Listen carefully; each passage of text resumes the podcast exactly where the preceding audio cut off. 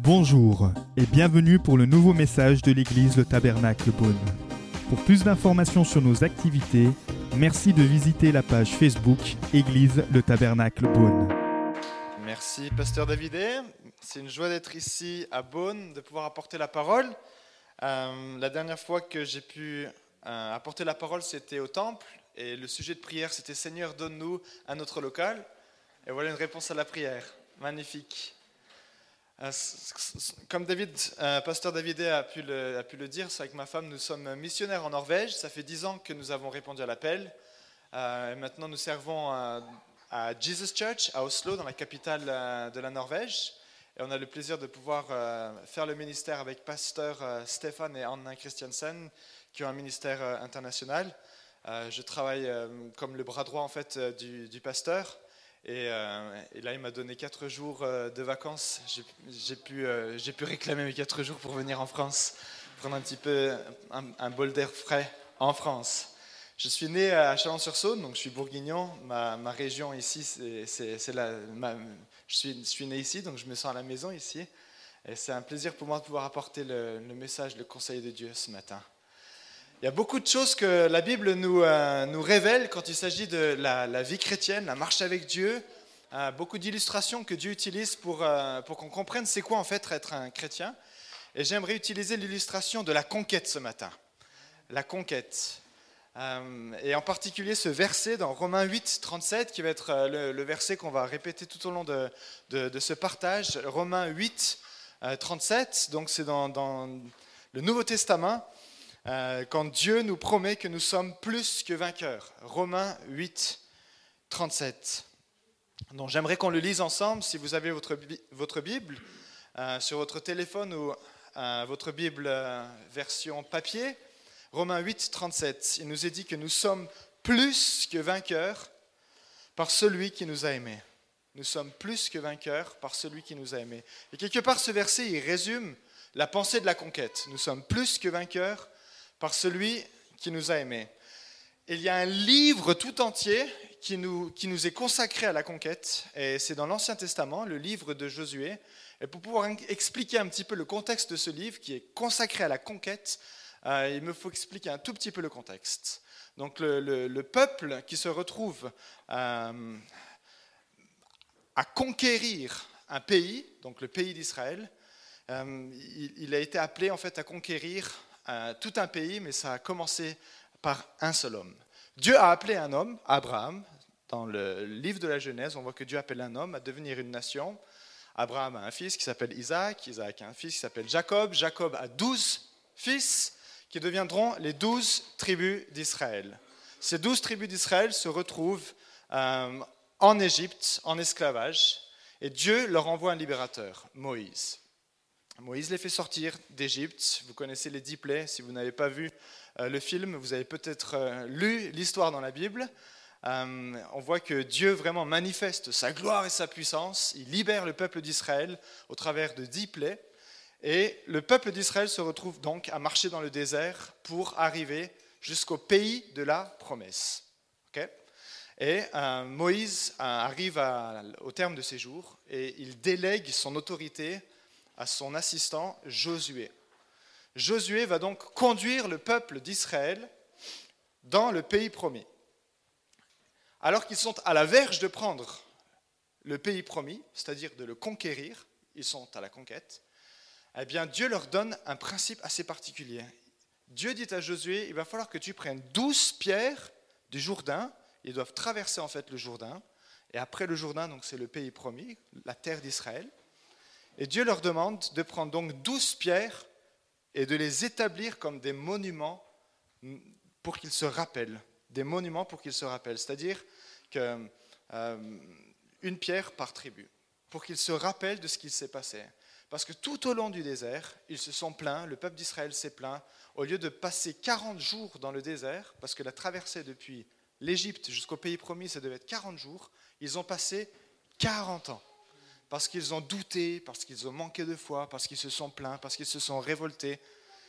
Et on lit euh, dans, la loi que Dieu donne, on lit tellement de fois le Seigneur qui dit, souviens-toi, souviens-toi, souviens-toi. Il semblerait qu'on on a tellement facilement, on, a tellement tendance facilement à, oublier, on oublie tellement facilement.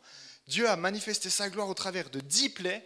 Dieu a manifesté sa gloire dans le désert, ils ont mangé la manne. Pour ceux qui connaissent l'histoire, Dieu a fait descendre le pain du ciel, Dieu leur a donné de la nourriture de manière supernaturelle pendant 40 ans.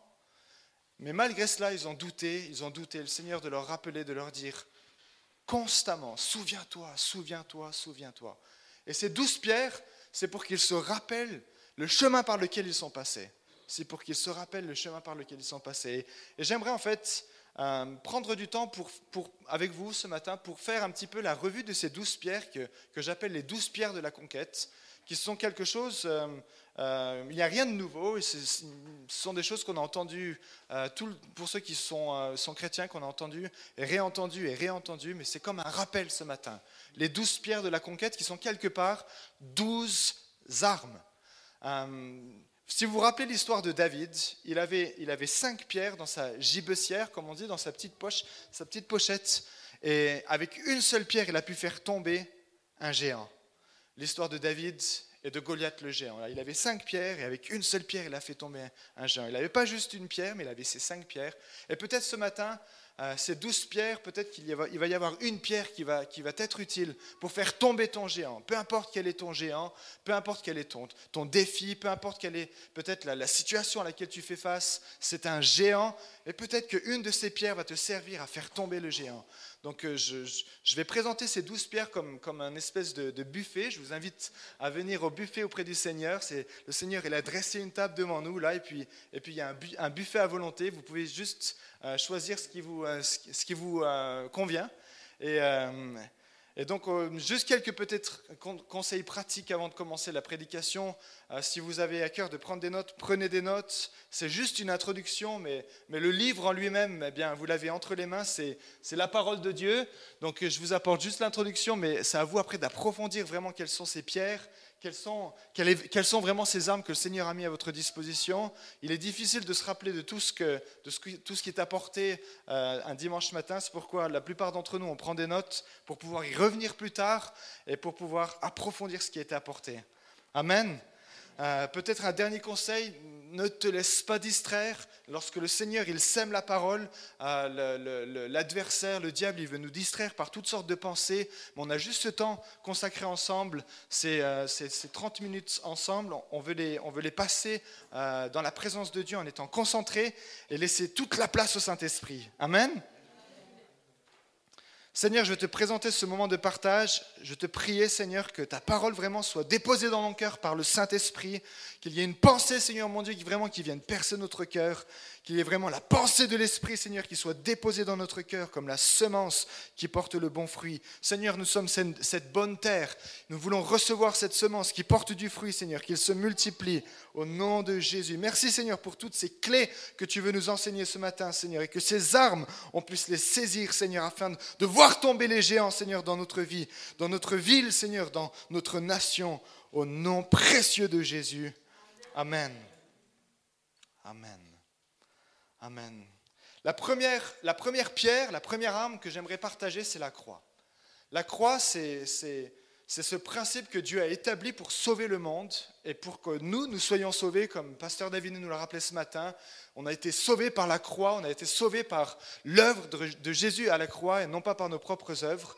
Et, le principe qui se dégage de la croix, c'est cette prière que Jésus euh, a, a faite avant d'aller à la croix. Seigneur, il a dit, mon Père, non pas ma volonté, mais ta volonté. Il, il a capitulé devant la volonté de Dieu et notre victoire, elle se trouve en fait dans le fait de capituler devant Dieu. Peut-être qu'on résiste, peut-être qu'on voit que le Saint-Esprit a insisté sur, sur euh, il a mis la lumière sur, sur des domaines, sur des parties ici, des, des, chambres de notre cœur et puis, et puis on a fermé la porte et puis on n'a on pas osé donner toute la place au Seigneur et puis on n'a peut-être pas encore capitulé, mais notre victoire complète en fait, cette arme de la croix, c'est de capituler devant la volonté de Dieu. De ne pas en fait résister euh, à la volonté de Dieu, mais de dire comme Jésus lui-même l'a fait, Père, non pas ma volonté, mais ta volonté. Et cette prière, c'est pas juste une prière du bout des lèvres, c'est une prière que Jésus t'a faite en, en agonie. Ça lui a coûté la vie. Et nous aussi, en fait, de prier cette prière, non pas ma volonté, mais ta volonté, le fait de capituler, le fait de faire de la croix en fait un principe de vie. Quand Jésus dit il faut porter sa croix, c'est pas qu'il faut qu'on se promène avec une croix en bois sur le dos et puis qu'on fasse le tour de la ville, mais c'est véritablement de porter sur nous le joug de Christ. Qu'est-ce que ça veut dire? Ça veut dire qu'en fait on porte avec nous la pensée de Christ, on porte avec nous ce principe que on capitule devant la volonté de Dieu. On ne fait pas notre volonté, on cherche pas notre volonté, mais on cherche sa volonté. Et cette arme, en fait, ça nous permet d'avancer et de ne pas être euh, piégés, en fait, par nos propres cœurs, parce que notre cœur va nous piéger.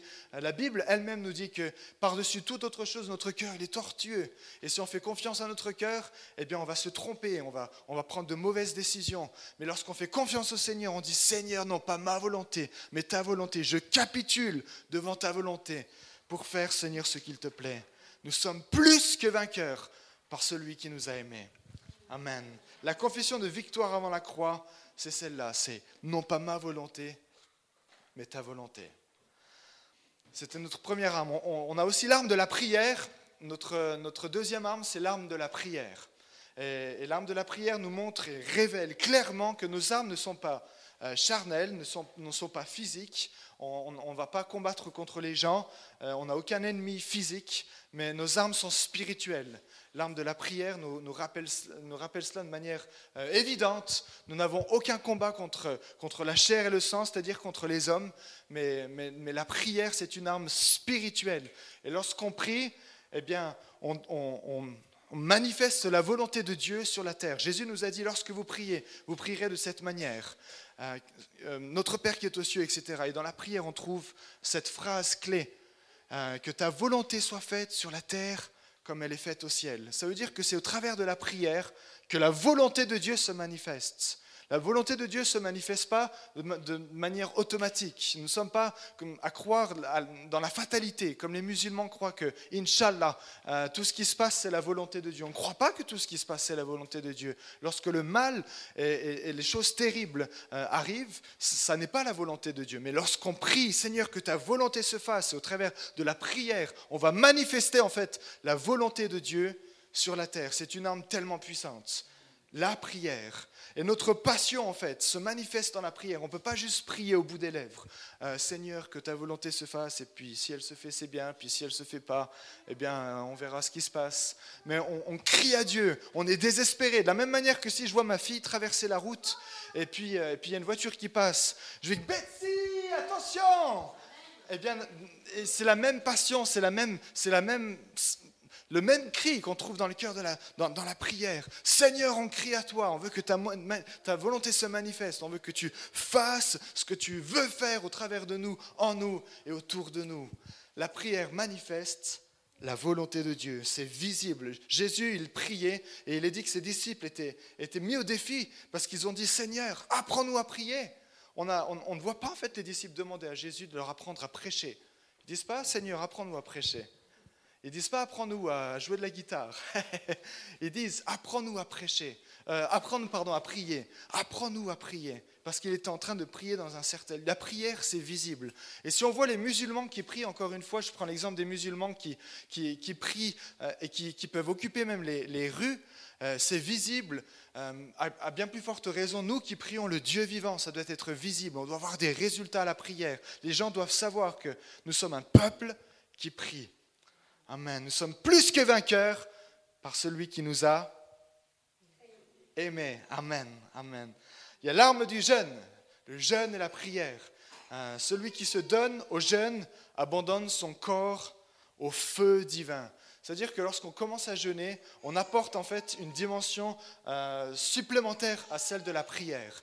Euh, Jésus a dit, ce genre de combat ne pourra se livrer que par le jeûne et la prière. On voit qu'il y a un genre de combat, il y a une dimension spirituelle qui doit être livrée dans, dans le jeûne et la prière. Ça, c'est notre arme aussi, là, le jeûne. Et c'est peut-être une arme qui a été délaissée parce que méconnue, parce que peut-être on n'a pas beaucoup enseigné, on n'a pas beaucoup expliqué qu'est-ce qui se passe dans le jeûne, quelle est vraiment euh, la, dimension du jeûne, comment est-ce qu'on peut se saisir du jeûne. C'est à la portée de tout un chacun. Euh, L'église de Beaune va maintenant rentrer dans un mois de jeûne, c'est extraordinaire. Et euh, je sais que Pasteur David m'a raconté pas mal de témoignages, comment le Seigneur a répondu au jeûne et la prière. On en parlait encore hier soir. Il me disait, je crois que ce temps, il avait, il avait pris du temps pour jeûner quand il était à l'école biblique. Il me disait, je crois que ce temps dans, le jeûne et la prière m'a vraiment propulsé dans le ministère et, m'a permis d'être ce que je suis devenu aujourd'hui. Je crois vraiment que le jeûne a une portée au-delà de ce qu'on peut réaliser. On rentre vraiment dans le domaine du surnaturel. On, veut, on veut, soumettre euh, tout ce qui est physique euh, aux lois spirituelles quand on commence à jeûner. Voilà, je vous appelle à approfondir cette, arme spirituelle, le jeûne euh, et la prière. La combinaison des dieux, la combinaison des, des deux est une arme de Dieu puissante. Nous sommes plus que vainqueurs par celui qui nous a Ok, on va reprendre. Nous sommes plus que vainqueurs par celui qui nous a aimés. Amen. Amen. On a l'arme des dîmes et des offrandes. Euh, là où est ton cœur, euh, eh bien, là où est ton trésor, là aussi sera ton cœur. C'est Jésus qui nous enseigne cela. Et il prend en fait ces trois, ces, trois principes, là, la prière, le jeûne et les dîmes et les offrandes, dans un seul chapitre, euh, le chapitre de Matthieu 6. Et je vous appelle à approfondir aussi ce, chapitre, les dîmes et, les offrandes. S'il y a quelque chose qui peut nous, lier, c'est vraiment le matérialisme.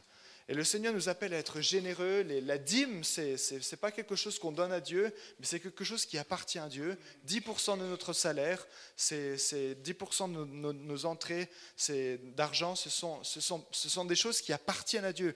On, ne donne pas la dîme, en fait.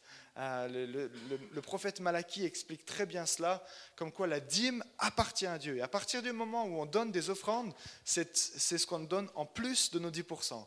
Et quelqu'un l'expliquait de manière euh, très simple, il disait c'est comme si la dîme, c'était le terrain euh, dans lequel on va semer nos offrandes. Le, le, vocabulaire biblique utilise très souvent en fait l'argent comme une semence. C'est-à-dire qu'on va semer en fait, on va semer dans la foi, et puis ce qu'on va semer, on va le récolter. On va, on va semer dans la générosité, et puis ce qu'on donne, on, va le retrouver, le Seigneur nous, nous le redonne. Et le, principe de la semence, vous savez qu'on sème une semence, et on va pas juste récolter une semence, on va récolter des fruits. Euh, et, la, foi, en fait, c'est ça. Dans, le domaine de l'argent, des finances, le Seigneur nous appelle à, semer par, la foi. Il y a ce projet maintenant avec les, les, le, le, le, baptistère ou euh, le spa. Euh, je vous appelle vraiment, je vous invite vraiment à pouvoir euh, peut-être vous engager, peut-être c'est un défi, d'utiliser cette arme. Seigneur, je veux, je veux répondre à cet appel, je veux faire partie de ceux qui, qui auront contribué et de ne pas laisser en fait les choses peut-être se retarder parce qu'il y a eu un, manque d'argent, un manque de finances. on a tellement de possibilités dans le royaume de Dieu et si on l'utilise, le royaume ira de l'avant. Mais on sait très bien qu'il n'y a, aucun bâtiment qui se construit sans qu'il soit financé. Euh, il n'y a, aucun, projet en fait qui se fait sans, qu'il soit financé. Donc les finances, c'est vraiment une clé, une arme que l'adversaire aussi essaye de, stopper, de lier pour que les choses aillent lentement. Mais nous, on se lève et on veut utiliser cette arme, on veut faire tomber le géant du matérialisme avec cette, cette pierre des dîmes et des offrandes. Comme David a fait tomber Goliath, on croit que le Goliath du matérialisme peut tomber en France. Amen. Amen. Nous sommes plus que vainqueurs par celui qui nous a aimés. Amen. Nous avons l'arme de la parole. La parole de Dieu dans notre bouche, c'est l'épée de l'esprit, une expression assez, euh, assez euh, remplie d'images, comme si on voyait une épée euh, sortir de notre bouche. Qu'est-ce que ça veut dire? Tout simplement que la parole de Dieu, c'est l'arme qui nous permet en fait de répondre à l'adversaire. C'est-à-dire que Jésus, lui, se trouvait dans le désert il a été tenté, par le diable. Alors que le diable vient pour, euh, pour le tenter, pour euh, lui mettre des pensées qui ne sont pas celles de Dieu, quelles, ont été les réponses de Jésus? Il a répondu, il est écrit. il est écrit. Il a répondu la parole. À la différence de Eva, euh, plutôt, dans, on, voit ça dans, la Genèse, lorsque le, serpent vient mettre des pensées qui ne sont pas celles de Dieu, elle commence à raisonner avec le serpent. Elle commence à raisonner avec l'adversaire, elle commence à raisonner avec elle-même. Au lieu de raisonner avec soi-même, euh, Jésus avec lui-même, qu'est-ce qu'il a fait? Jésus a répondu avec la parole de Dieu. Mais pour répondre avec la parole de Dieu, il faut pouvoir la, connaître, il faut pouvoir la lire, c'est vrai? Il faut pouvoir prendre du temps et la méditer, pouvoir se dire, OK, euh, je consacre 5 minutes, 10 minutes, 15 minutes par jour, méditer sur, sur un, passage de la parole. Peut-être j'ai un dévotionnel, peut-être j'ai euh, une méthode de lecture. Méditer sur la parole de Dieu. Et à force de la méditer, elle deviendra une arme dans notre bouche. Nous sommes plus que vainqueurs par celui qui nous a aimés. Amen. Nous avons l'arme du sang de l'agneau. Nous l'avons encore euh, entendu ce matin. Dieu a dressé une table devant nos adversaires. Cette table, c'est la table de la Sainte Seine. Et le sang, c'est le sang qui, a été, versé. Je ne vais, peut-être pas euh, euh, approfondir plus que ça ce matin, puisqu'on a entendu Pasteur David nous exhorter sur la, puissance du sang de, l'agneau. Peut-être juste rajouter que dans le sang, il y a la vie. Et la, vie de Christ, c'est ce qui nous permet d'avancer. Sans la vie de Christ, nous n'avons qu'une religion. Une religion qui n'est pas meilleure que celle des musulmans, pas meilleure que celle peut-être des, bouddhistes, une religion sans vie. Mais nous, ce que nous avons reçu, ce qui nous a été donné, ce qui nous a été transmis, c'est la vie de Christ. Et dans, le sang, il y a la vie.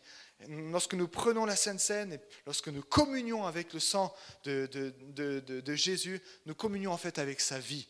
La vie de Christ, c'est l'arme qui nous permet d'avancer, d'affronter tout ce qui voudrait faire mourir en nous, notre passion, notre zèle, notre joie, la vie de Christ. Amen. Nous sommes plus que vainqueurs par celui qui nous a aimés. Il y a l'arme du témoignage.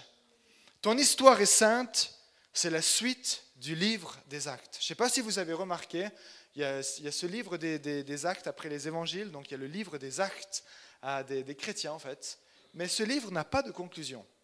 Ce livre ne se, termine pas avec une conclusion, parce que la conclusion, en fait, c'est notre histoire. On continue, en fait, le livre des actes. Ton histoire est sainte, et ton témoignage, il n'y a personne qui peut dire que ton témoignage est, un mensonge. Ton histoire, c'est ton histoire, tu la portes avec toi, euh, alors qu'on était dans l'avion, il y a un musulman qui, était assis à côté de moi et je, lui partageais mon témoignage.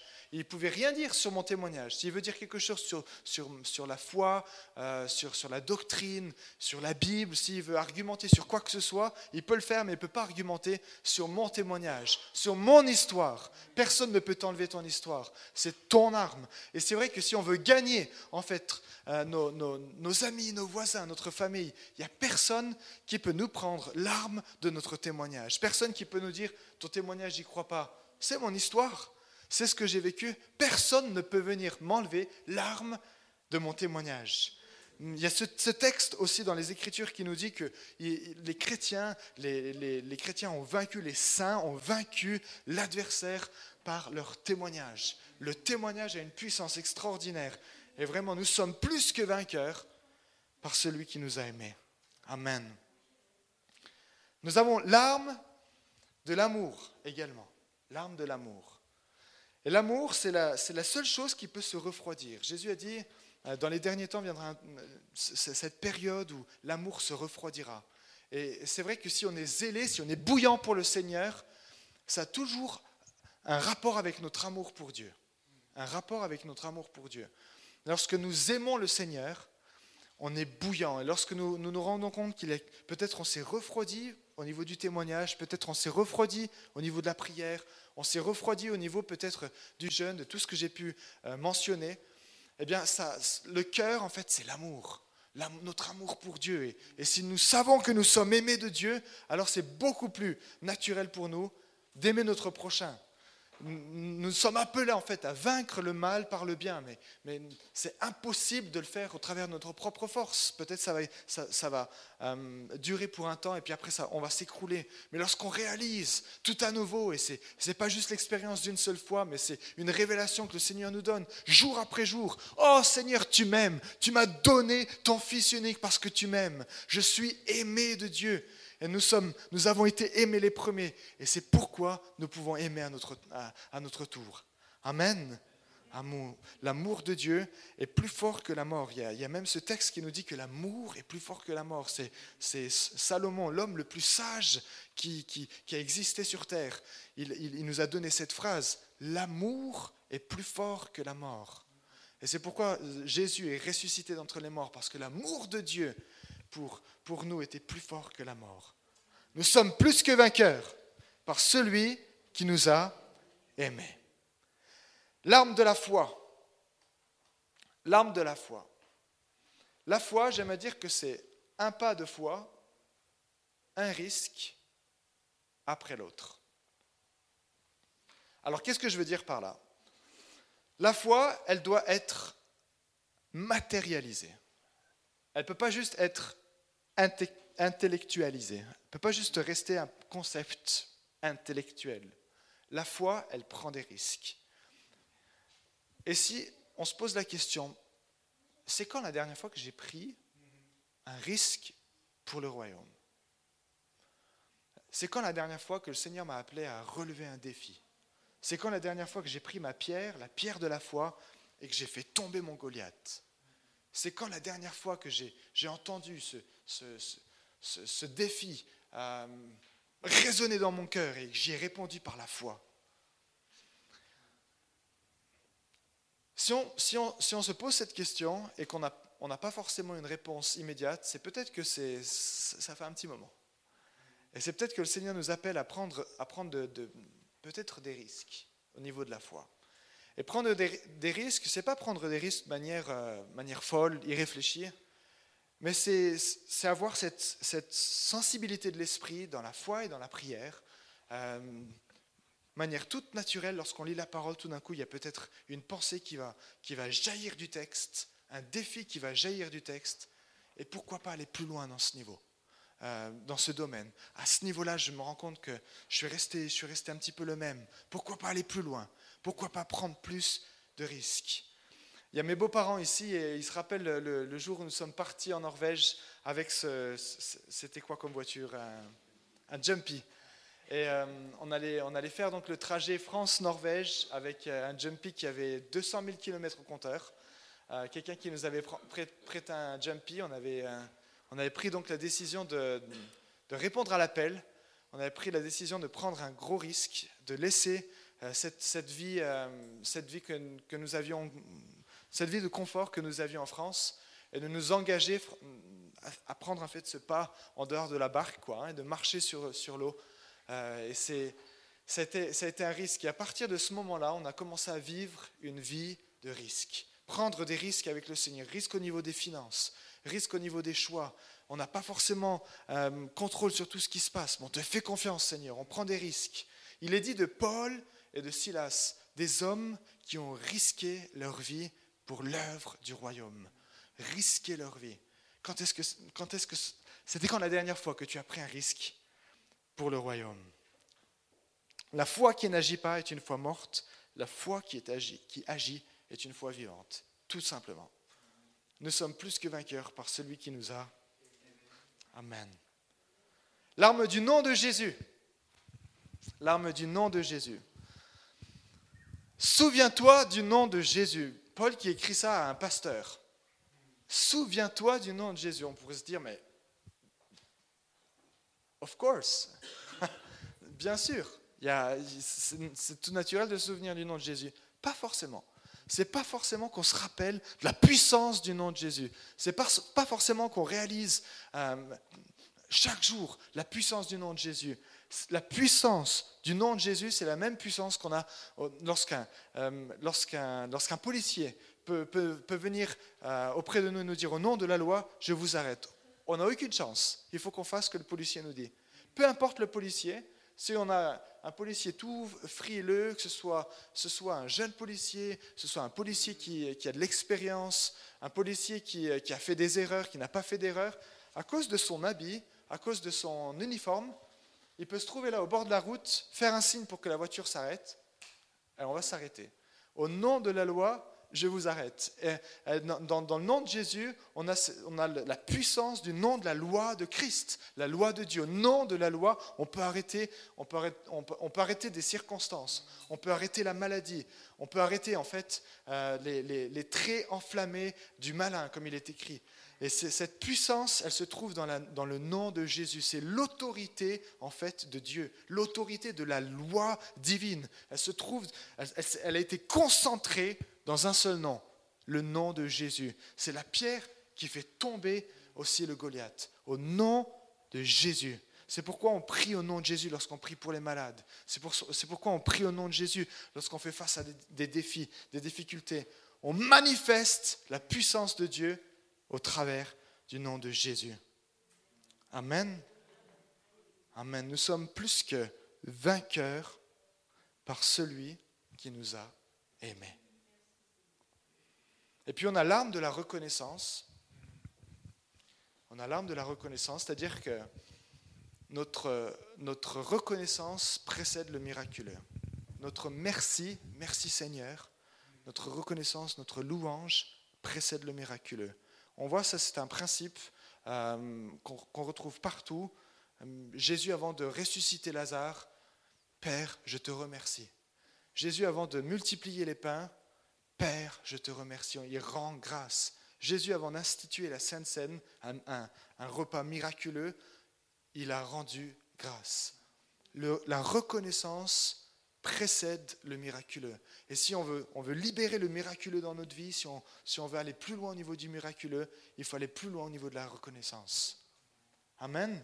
Amen. Mon âme bénit l'Éternel et n'oublie aucun de ses, de bienfaits. Dans le psaume, on trouve cette prière. N'oublie aucun de ses bienfaits. On, on, oublie tellement. Et si on, si on, avait pu écrire tout ce que le Seigneur avait fait, toutes les réponses à la prière, et qu'on s'était euh, quelque part euh, discipliné à dire merci pour chaque réponse à la prière, eh bien, on va faire ça pendant l'éternité, je pense, parce qu'il y a tellement de choses pour lesquelles on est reconnaissant. Amen. Amen. Et puis on a, on a cette, cette dernière âme qui est, qui est la communion fraternelle. Tes promesses sont un héritage familial, pas une auto-entreprise. C'est-à-dire que le pays promis, c'est pour nous en fait le pays des promesses. Le Seigneur nous a donné des promesses. On a des promesses au niveau communautaire, promesses pour l'église de Beaune. On a des promesses au niveau national, des promesses pour l'église en France, euh, pour l'église en Europe. Mais on a aussi des promesses euh, au niveau familial et des promesses personnelles. Et ces promesses, elles trouvent son accomplissement dans la, dans la communion fraternelle. C'est pourquoi j'aime à dire que nos promesses sont un héritage familial, c'est-à-dire au sein de la communauté euh, fraternelle, au sein de notre communion fraternelle. Et ce n'est pas une auto-entreprise. On ne fait pas ça en fait de manière seule, euh, moi et mon Dieu, mais c'est notre Dieu. Quand tu pries, Jésus a dit, quand vous priez, priez notre Père. Vraiment, il y a cette dimension de la communauté. Et il n'y a personne en fait qui peut rentrer dans, dans la destinée de Dieu sans que ce soit au sein du peuple de Dieu. Il est dit de David, par exemple, qu'il a été oint, la première onction qui lui a été donnée, il a été oint au milieu de ses frères. Au milieu de ses frères. Et c'est ce, que j'aimerais transmettre au travers de, ce, dernier point. Euh, la vision de cette église, c'est plus près, de Dieu et plus près des gens. Euh, le premier point ici, nos premières armes, c'était vraiment la croix, euh, capituler devant Dieu, plus près de Dieu. Et puis, puis on conclut ici avec cette dernière arme, notre douzième arme, qui est la, qui est la communion fraternelle, plus près des gens. Et, l'unité dans le peuple de Dieu, c'est vraiment quelque chose d'unique dans le monde. Tu retrouves nulle part l'unité qu'on a ici. Cette fraternité, on se sent à la maison, on est chez nous peu importe où on est. L'an dernier, j'ai eu l'occasion d'aller visiter une église à Singapour. On est, je me sentais à la maison, j'étais aux États-Unis. Pareil, on se sent à la maison. Peu importe où est-ce qu'on traverse, euh, où est-ce qu'on voyage dans le monde, on se retrouve à la maison. Cette unité, elle est unique dans le, dans le monde. Et vraiment, nous sommes plus que vainqueurs par celui qui nous a aimés. Pas par celui qui t'a aimé, mais, mais c'est nous sommes plus que vainqueurs. Nous sommes plus que vainqueurs. Ce verset, il est, au pluriel. C'est pas juste moi et mon Dieu, c'est notre Père. Nous sommes plus que vainqueurs par celui qui nous a aimés. Donc peut-être on pourrait conclure par, euh, une, prière et puis euh, Pasteur David peut, amener ce temps de ministère plus loin. Euh, si vous avez eu l'occasion de prendre des notes, j'espère que le Saint-Esprit, vous avez laissé la place au Saint-Esprit pour, qu'il dépose en vous une pensée. Peut-être c'était un point, peut-être c'était les douze points. En tout cas, il suffit d'une pierre pour faire tomber un géant. Et si, et si, si vous avez votre, votre gibecière quelque part, votre, votre pochette spirituelle euh, bien préparée, lorsque vous faites face à votre géant, je crois que vous aurez la puissance de faire tomber euh, les, géants les uns après les autres. Amen. Seigneur, je te remercie pour cette pensée. Nous espérons que vous avez apprécié le message de cette semaine. Pour plus d'informations sur notre Église, merci de visiter la page Facebook Église le Tabernacle Beaune.